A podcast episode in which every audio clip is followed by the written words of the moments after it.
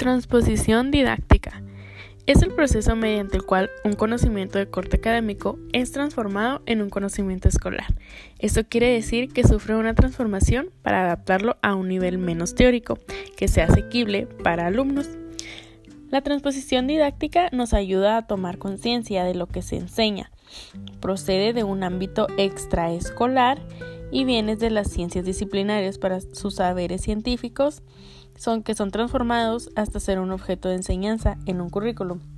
Según Lerner, en su libro, menciona que elaborar documentos curriculares es un fuerte desafío que conlleva mucha responsabilidad.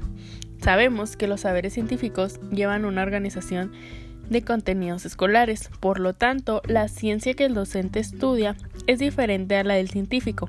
La ciencia del profesor no siempre posee el conocimiento que le permita hacer una interpretación desde una perspectiva científica, sino que interpreta los textos curriculares desde sus propias teorías, ya sea teorías, experiencias y conocimientos.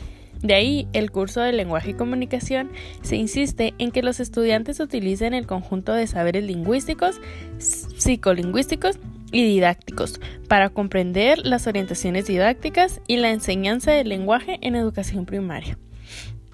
Este uso tiene tres finalidades. Primera, que se asegure la correcta interpretación de documentos curriculares con los que se trabajará el estudiante cuando sea docente. Segundo, también posibilitará la identificación de actividades y consignas congruentes en el enfoque disciplinar y didáctico. Y tercero, contribuirá al desarrollo de las competencias del perfil de egresos.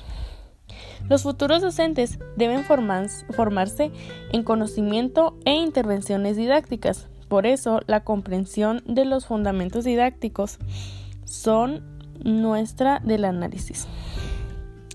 También evitar resolver o evadir estos temas desde las bases iniciales de la formación docente hace imprescindible la construcción del discurso didáctico